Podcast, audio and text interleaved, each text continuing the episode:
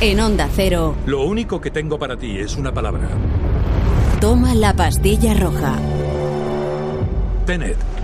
Abrirá las puertas correctas y también algunas que no lo son. Un podcast de ciencia ficción, cine y futuro. Empléala con cuidado. Dirigido por Andrés Moraleda.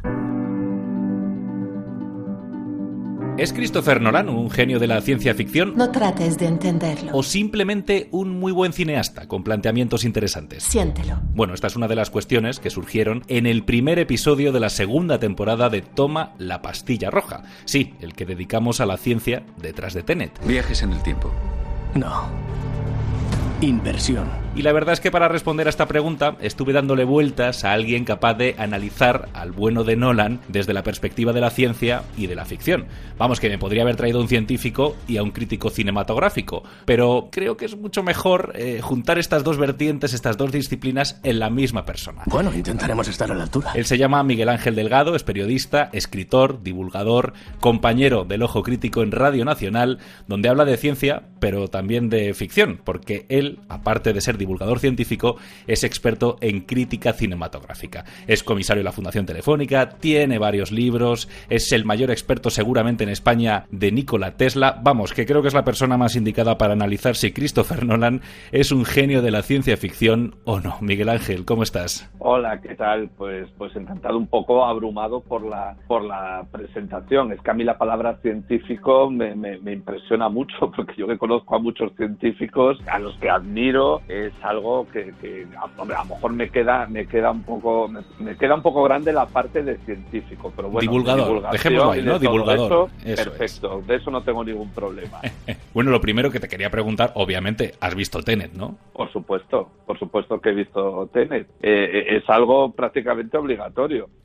Y una primera valoración, porque claro, yo salí del cine diciendo, he visto algo espectacular, me he quedado clavado a la butaca, pero tengo que digerirla y seguramente tendré que ir a verla un par de veces más al cine. Eh, el primer episodio de, de, la segunda temporada de Toma la pastilla roja intenté desquitarme un poco con eso, hablando con Ángel Uranga, con profesor del, CSIC, que me explicó la ciencia que había detrás de Tenet. A mí la película, como científico, como físico, me pareció que era muy interesante del punto de vista que estaba ilustraba o estaba basada en muchos principios diferentes de la física relacionados con el tiempo, que daba un paso más allá de películas al uso de viajes en el tiempo, en el sentido de que aquí el viaje del tiempo se hace eh, con el tiempo corriendo marcha atrás, no como saltos, y eso permite ilustrar pues todas estas ideas de eh, la segunda ley de la termodinámica, la reversibilidad del tiempo y también la interpretación de las antipartículas como partículas yendo hacia atrás en el tiempo. Entonces me parece que está basado en muchas ideas científicas, pero más allá de eso, absolutamente nada de lo que aparece en la película es realizable o, imaginable. En ese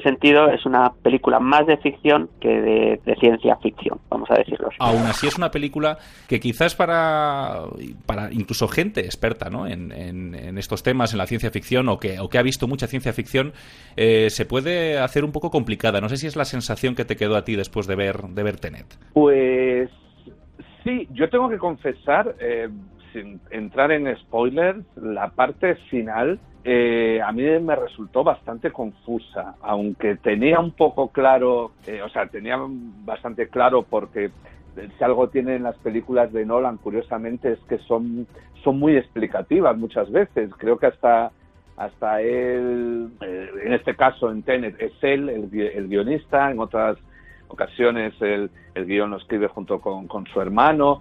Eh, parece que tiene a veces como miedo de perder al, al, al, espectador, ¿no? Yo creo que además es algo también lógico si tenemos en cuenta que hablamos de producciones de gran presupuesto, no hablamos de películas independientes de presupuesto reducido. Así que tenía, eh, porque he leído que mucha gente no entendía la explicación y lo entendía mejor cuando lo veían en pantalla. A mí curiosamente me pasó lo contrario.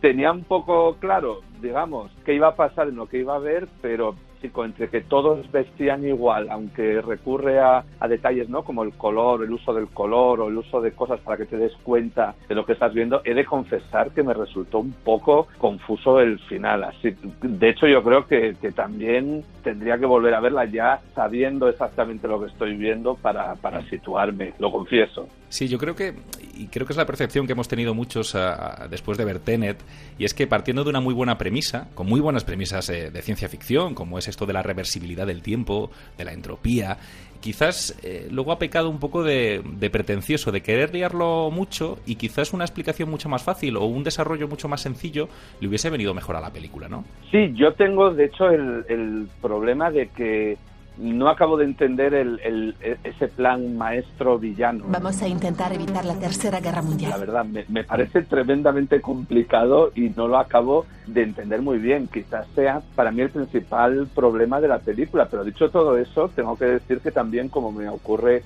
como ocurre siempre en general con, con Nolan o prácticamente en la mayor parte de las ocasiones, a mí las dos horas y media me pasaron un suspiro que francamente es algo que es muy difícil de decir hoy en día de, muchos directores. O sea que, que, también, también reconozco, reconozco eso, pero yo llegaba un momento incluso viendo la película y estando absorbido en el que un poco la justificación, esta estrategia eh, que, que, utilizan los malos, digamos, por simplificar, llegaba un momento que a mí me parecía un poco absurda, lo tengo, lo tengo, que, reconocer. También, como me suele pasar muchas veces con Nolan, me planteo si verdaderamente importa. O sea, yo creo que Nolan se plantea, digamos que pone unas reglas del juego para plantear algo eh, en la medida de lo posible nunca visto y él sigue esas reglas del juego a ver dónde a ver dónde le llevan así que a lo mejor también me rompo mucho la cabeza por el lado de darle, de darle mayor sentido a lo que estoy viendo de lo que tiene. Claro, yo creo que por ahí es quizás un poco donde podemos analizar perfectamente a, Christopher Nolan y es que son unos planteamientos pues muy novedosos, como, como bien dices, eh, deslumbrantes al principio, pero que luego derivan quizás en el mayor valor que yo creo que tiene, que tiene el bueno de, de Nolan, que es que lo que realmente es, el, es un gran artesano, un tipo que es capaz de hacer películas que te enganchen durante dos horas y media a través de la acción, de la tensión, pero más allá de la ciencia ficción, porque yo creo que los planteamientos muchas veces, si son deslumbrantes, es lo que te, te, obliga a entrar ¿no? en, la, en, la, película, pero luego lo que te engancha de verdad no es ese planteamiento que yo creo que se diluye muchas veces, y me, pasó con Origen, por ejemplo, en, en pos de la acción, que la, acción es lo que te, realmente te, te atrapa luego de las películas de Christopher Nolan. O sea, yo lo veo más como si le tenemos que catalogar como genio, quizás es más de la acción y de la tensión que de la ciencia ficción, ¿no? Estoy de acuerdo en gran parte en lo, que dices. Además, es un tipo de acción, no sé si la palabra es correcta, pero creo que, que, se me entiende, como muy clásica, ¿no? Estamos acostumbrados ahora mismo a un tipo de acción que descansa mucho en los efectos especiales de ordenador, incluso nos han producido ya el efecto de que podemos ver la cosa más alucinante del mundo, pero no sé si te pasa a mí, yo estoy ya como vacunado, que no me impresiona mm. tanto porque al final sabes que hay un ordenador o, millones de ordenadores trabajando para crear ese efecto. Él las escenas de acción las rueda de una manera muy clásica. Él eh, prácticamente no recurre a efectos por ordenador. Y yo creo que eso es lo que hace que, sus escenas de acción sean tan tremendamente sólidas. Ahí está la, primera de, el arranque, ¿no? De Tenet, que en realidad es mm. una escena de acción perfectamente perfectamente clásica. O estaba pensando en el arranque de la tercera de Batman, esa mm. secuencia con el avión. En el plan de vuelo que acabo de pasar a la agencia, estamos mis hombres, el doctor Pavel, yo y solo uno de vosotros. El primero que hable tiene plaza en mi avión. Que es tremendamente espectacular porque tiene algo como, como que tiene la sensación de, de que estás viendo algo, algo verdadero. Sin embargo, es muy curioso porque yo recuerdo que cuando él en realidad se estrenó propiamente en el cine que podemos decir de acción con la trilogía de, Batman, es donde empezó a rodar esas grandes eh, escenas de gran presupuesto de acción. Yo recuerdo que las críticas eh, le echaban en cara que era lo peor de las, de las películas de Batman, que era donde él eh, donde se defendía peor. Yo recuerdo una palabra que era caótico, ¿no? Eh, en Batman Begins creo recordar que, que, muchas críticas hablaban de que la acción les parecía caótica y te sacaba de la película. Sí, sí, sí, sí. Y sin embargo eso con los años ha ido, ha ido cambiando esa apreciación. Quizá porque cuando él llega a Batman todavía es un director de películas espectaculares, pero por el lado de guion, de los planteamientos, o estaba pensando incluso en un thriller como el de Insomnio. Mm. Claro, él llega con otro pues había como esa idea de que a él no le pegaban mucho ese tipo de escenas y sin embargo yo creo que con el tiempo, eh, bueno, en Tenet creo que, que, es de lo mejor de la película. De hecho creo que es lo que sostiene la película en realidad. Claro, yo al final insisto un poco en esto eh, y creo que, que, las premisas de ciencia ficción que me parecen muy potentes se pierden en, en pos de la acción y, y, en Tenet me ha ocurrido, pero por ejemplo, yo siempre recurro a Origen, ¿no? Origen yo creo que quizás es la película que, para el gran público, ¿no? Es la que define un poco, ¿no? A Christopher Nolan, también quizás porque son las imágenes más icónicas, ¿no? Aquella imagen del pasillo del, del hotel, con, bueno, con, con, los actores, pues creo que era Joseph Gordon-Levitt, eh, pues eso, eh, esquivando las balas en, en ese sí. pasillo y tal, y creo que al final la gente se ha quedado con, con la concepción de Origen, pero creo que Origen es una gran película de acción, más que una gran película de, de ciencia ficción. Y, es un poco la sensación que, que, se me queda. Y quizás también es la sensación que me queda de lo que es Nolan, y lo has nombrado tú antes, con y sin su hermano. Yo creo que es muy importante en su carrera la figura de su hermano, ¿no? Del guionista de muchas de sus películas. Sí, sí. Yo creo que no es casual que Tenet, el guion, sea solo de, de, de Christopher Nolan. Y aunque a veces eh, su hermano eh, Jonathan es, eh, yo creo que también a, a veces lo, lo, vemos, por ejemplo, en Westworld, que, que en la serie, que es una creación, una creación eh, en parte suya, ahí yo creo que a veces le pierde el deseo de complejidad, o sea que llega un momento en el que te, te, te pierdes un poco. Yo creo que se nota efectivamente esa ausencia, esa ausencia en, en Tenet. Lo que pasa yo lo, que tiene Christopher Nolan en general en sus películas es que tienen, por lo menos para mí, yo no le llamaría un genio, porque yo para mí los genios son los que hacen una, una película que es capaz de absorberte totalmente y en la que aparentemente no hay, no hay fisuras. Las películas de Nolan, por muy ambiciosas que sean y lo cuidado que están todos, todos los, los detalles, eh, porque por ejemplo ahí está pues eh, esos vídeos en los que se explica cómo Hans Zimmer, por ejemplo, crea la banda sonora de Interestelar y te das cuenta de que eso es un trabajo orgánico, en lo que, que es una obra completa, siempre tiene como un punto débil que es una, vamos, que dices, pero hombre, pero ¿cómo, cómo, cómo tienes esto aquí? Estaba, tú mencionabas Origen. A mí en Origen es una película efectivamente absolutamente fascinante, arrebatadora lo que estás viendo, pero si te salta un poco el clic en algún momento, te das cuenta de que hay cosas. Hombre, estamos hablando de un mundo, ¿no? De, de, de una película que transcurre en sueños dentro de sueños, dentro de sueños, dentro de sueños. Bueno, cuando te das cuenta de que son unos sueños absolutamente fríos, en los que está totalmente al margen la sexualidad o todo este tipo de instintos primarios que aparecen en los sueños, te das cuenta de que en realidad es una construcción que, que se han creado, que son sueños y podrían ser, no sé, universos, podrían ser cualquier otra cosa. Los sueños nos parecen reales mientras los tenemos, ¿no? Solo cuando nos despertamos nos damos cuenta de que algo no cuadra.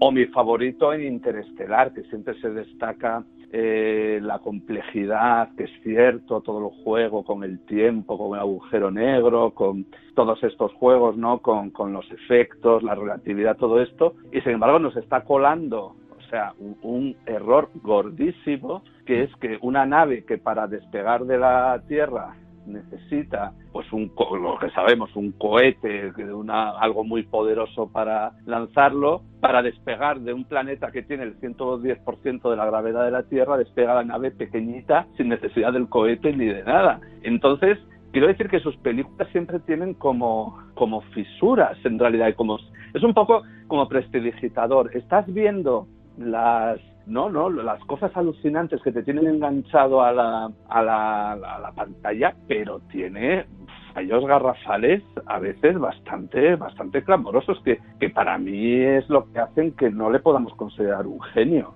La verdad. Claro, quizás por ahí, hablando de, de Christopher Nolan como prestidigitador podríamos eh, coincidir, o a lo mejor, no sé si coincidiremos aquí, Miguel Ángel, y que, por ejemplo, una película muy redonda suya es la del truco final, quizás por ese elemento ¿no? de, de magia, no magia, donde aparece además el personaje de Nikola Tesla fascinante, que quizás por ahí puede, bueno, puede ser una de sus películas más redondas, aunque sea de las que parece menos ambiciosas, ¿no? Sí, a mí, a mí me gusta mucho, pero también es curiosamente una... No me gustaría meter la pata, pero no sé si es la única película que adapta un libro existente, la novela de Christopher Priest, que es, que es soberbia y a la que es a la que es muy fiel. Es decir, gran parte de los hallazgos que están en la, película estaban en la novela de, Christopher Priest. Por supuesto está el absoluto mérito de, de Nolan de traducirlo en, imágenes, pero es cierto que, que ahí eh, está moviéndose en el mundo de la en el mundo de la prestidigitación, de la magia.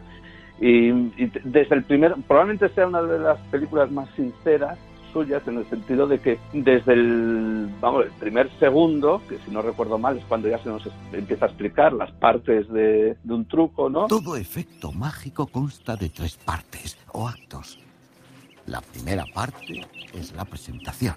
El mago muestra algo ordinario, una baraja de cartas, un pájaro o una persona. Eh, ya te está diciendo qué es lo que vas a ver. Es decir, vas a ver un gran truco de prestidigitación y los trucos de prestidigitación son un engaño. El mago conscientemente, porque tú te dejas, te está engañando y además es lo que tú has pagado para que te engañen. Tú no puedes ver en ningún momento el qué es lo que están haciendo ante ti. Entonces, de hecho, es lo que dice la, la propia película, que también, que viene de la novela, que es que la magia funciona porque sabemos que a la mujer no la están cortando de verdad. Si pensáramos que la están cortando de verdad y luego la unen de verdad, eso no nos... Eh, fascinarían y nos entretendrían, nos aterrorizaría. Que hagan desaparecer algo no es suficiente. Tienen que hacerlo reaparecer. Así que yo creo que esa película muestra más el alma de, de un Christopher Nolan, que yo creo que tiene más de prestidigitador que de científico, por decirlo de una forma así muy, muy bruta. Claro, quizás el problema es que vayamos al cine, cuando vamos a ver una película de, Nolan, tomándonos demasiado en serio esa premisa científica o supuesta premisa científica que nos plantea. Y quizás lo que tenemos que hacer es decir, llegar al cine y decir, vale, puede tener su base científica o no, pero lo que tenemos que hacer es dejarnos llevar porque al final lo que nos va a contar es un cuento, ¿no? Es que a lo mejor el problema es, quizá lo que sucede es que Christopher Nolan en el fondo sea director de una, un tipo de películas de serie B con gran presupuesto, películas de serie B hiper, vamos, hiperhormonizadas. Yo me, me hace mucha gracia sobre todo la tercera de Batman, que es un guion que no hay por dónde cogerlo porque no tiene ningún sentido lo que está sucediendo ante nuestros ante nuestros ojos, es un guion que podríamos ver perfectamente en cualquier clásico de, de serie B o, o, en estas películas para, para ver con palomitas, con, con, presupuestos mucho más reducidos. Y sin embargo, él tiene siempre el marchamo, ¿no? De que es, lo suyo es gran cine, ¿no? Es un cine de autor.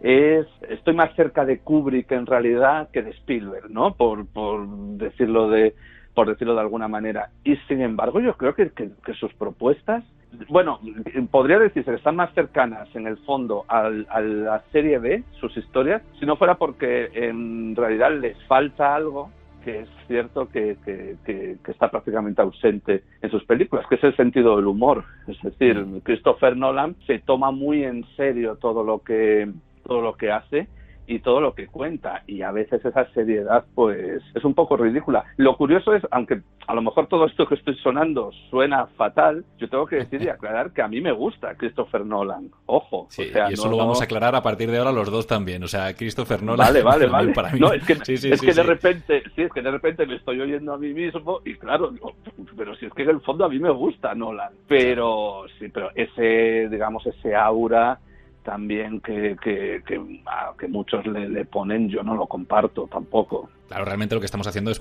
ponerle en su justo lugar, ¿no? Dentro de lo que es la historia del cine o el, mundo del cine, que quizás pues hay que rebajar un poco, ¿no? esa concepción, no es un genio, un gran artesano, yo creo que por ahí. Y creo que ese, ese puntito que has comentado, ¿no? Que quizás uno de sus mayores defectos es la, la frialdad. O sea, creo que es un cine que, que, como bien hemos dicho, yo creo que te atrapa y sobre todo la tensión, ¿no? Que te mete en el cuerpo constantemente. Yo recuerdo la tercera de Batman, ahora que la comentabas, El Caballero Oscuro Renace, ¿no? Me, parece que se llamaba, ¿no? El subtítulo. Y yo recuerdo salir del cine con una sensación de, de taquicardia, ¿no? De, intensidad constante, pero luego cuando te paras a reflexionar sobre la película, sí que es verdad que, en muy pocos momentos te ha llegado a tocar la patata y aparte luego tiene errores muy groseros, ¿no? tanto de guion como de, bueno, de concepto, ¿no? De, de, haber pervertido lo que era originariamente esta, esta resaga, ¿no? De, de Batman de Christopher Nolan y yo creo que ese es su mayor defecto, ¿no? Que quizás esa, esa frialdad que, que, sí, que la intensidad te la mete en el cuerpo, pero que te toca muy pocas veces la patata. Quizás en el final de Interestelar, que sí, que es precioso y, y, es tan trascendental, ¿no? Para, para, todos nosotros, pero, pero le cuesta, ¿no? Le cuesta, le cuesta conectar con, con el espectador, quizás. Sí, sí, sí, yo eh, totalmente de acuerdo. Y el ejemplo que pones eh, de, de la tercera de Batman es, vamos, es clamoroso, es que toda la cronología de tiempos no tiene ningún sentido, o sea, cómo lograr, eh, vamos, creo que a, este, a estas alturas tampoco rompemos nada, pero como Bruce Wayne logra mm. salir de donde está, recomponerse y cruzar el mundo para allá, y parece que han pasado unos pocos días, o sea, todo, todo, no tiene ningún sentido la historia. Sin embargo,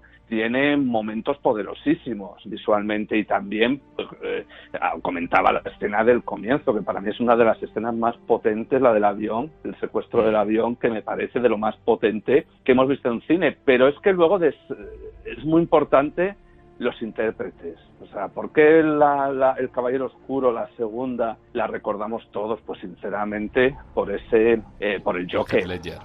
Exacto. Y yo que creía que mis chistes eran malos. Si quitamos esa parte de la, de la ecuación, si hacemos esa prueba mental, la película no tiene gran cosa. Porque además es un personaje que consigue romper esa, romper esa frialdad. Pero, por ejemplo, Origen, que están todos estupendos, es mucho más cerebral. Es una película mucho más fría. Tenet es una película mucho más cerebral, mucho más, más fría. Los personajes son absolutamente planos.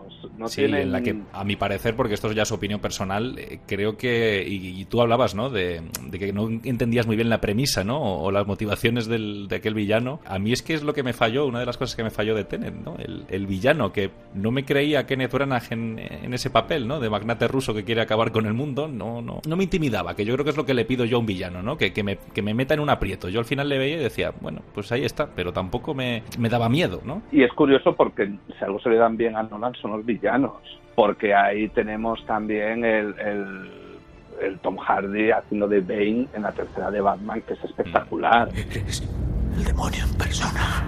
Soy un demonio necesario. Pero sí, es curioso que, siendo tan buen creador de villanos, estoy pensando también en, Robin Williams, en la película de Insomnio también, eh, que es un villano, vamos, buenísimo. Sin embargo, eh, aquí en Tenet, y a lo mejor volvemos a, que falta un trabajo de guion, que eso quizá pues el negociado de su hermano, probablemente. A lo mm. mejor Christopher es el que tiene, venga, vamos a tocar en esta película, no sé, la relatividad, en esta, ¿no? La, entropía, en esta tal, y luego a lo mejor el que ayuda a construir el soporte es más su hermano. no lo sabemos. no le viene grande, ¿no? La premisa, quizás. Sí, que bueno, que no, que no se asusta, pero es que desde que ves los cortos que, que hacían cuando eran poco más que estudiantes, vamos, yo recuerdo uno, no, no me acuerdo el título, de, de, un tipo que se clonaba a sí mismo fotocopiándose, que era una auténtica locura que se sostenía, se sostenía muy bien, pero digamos que los retos nunca les han,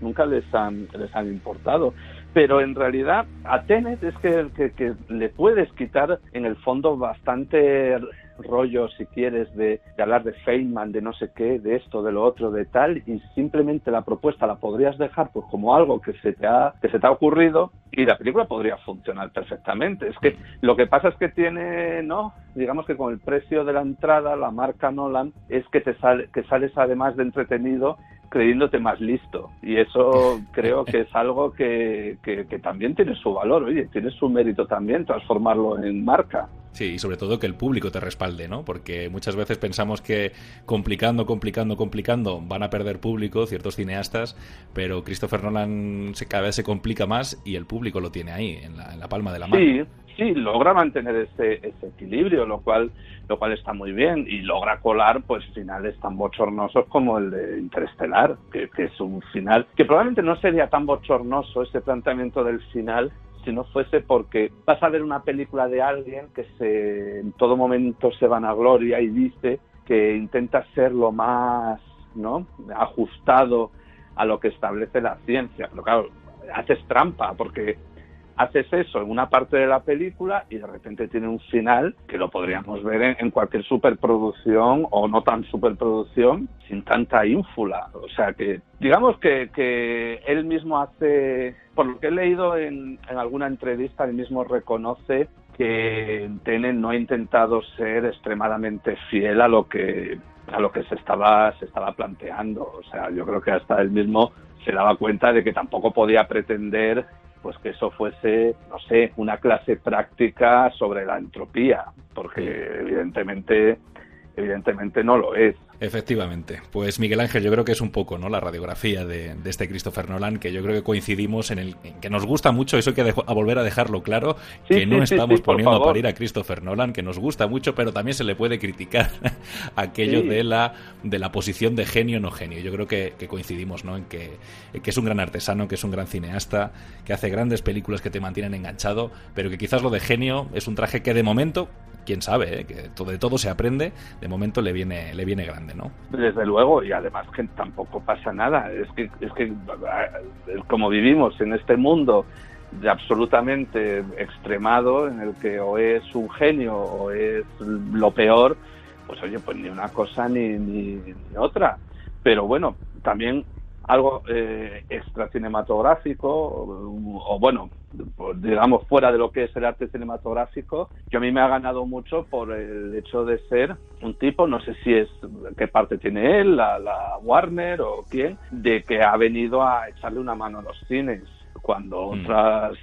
Cuando otras productoras y distribuidoras estoy pensando en Disney que es absolutamente cobarde lo que ha hecho con Mulan la, la puñalada que le ha hecho a las salas sobre todo además siendo una una compañía que cuando estrena pone condiciones casi mafiosas de exigir pantallas, exigir una cuota mayor, exigir de todo, pues cuando puedes echar un cable a los cines, pues lo que ha hecho con, con Mulan y tantas otras superproducciones que, que se están rechazando y que podrían echarle una mano a los cines que tanto necesitan. O sea que no sé si es mérito de él, si es casualidad, si a lo mejor hubiesen esperado un poco y hubiesen visto el tema, no lo hubieran hecho, pero oye, hoy por hoy es la única superproducción que está en los cines y que está ayudando a llevar un poco a gente a la- las salas que buena, buena falta hace. Así que tengo que reconocer que también por ese punto, ya te digo, más allá del arte cinematográfico, oye, un puntito a favor que también pienso tener en cuenta. que lleva a la gente al cine y por eso también somos muy de Christopher Nolan. Miguel Exacto. Ángel Delgado, tendremos que citarnos para la próxima que, que saque, a ver si, yo qué sé, podemos ir elevándole, ¿no? En, en categorías, ¿no? De, A ver, a de ver, historia sí, sí. cinematográfica. A ver Oye, si progresa adecuadamente. Nada, Eso gracias es. a ti. Un abrazo. Un abrazo.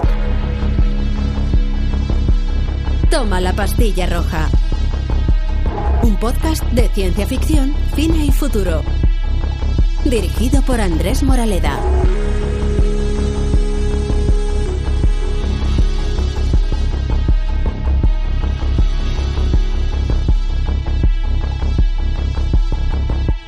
Onda Cero.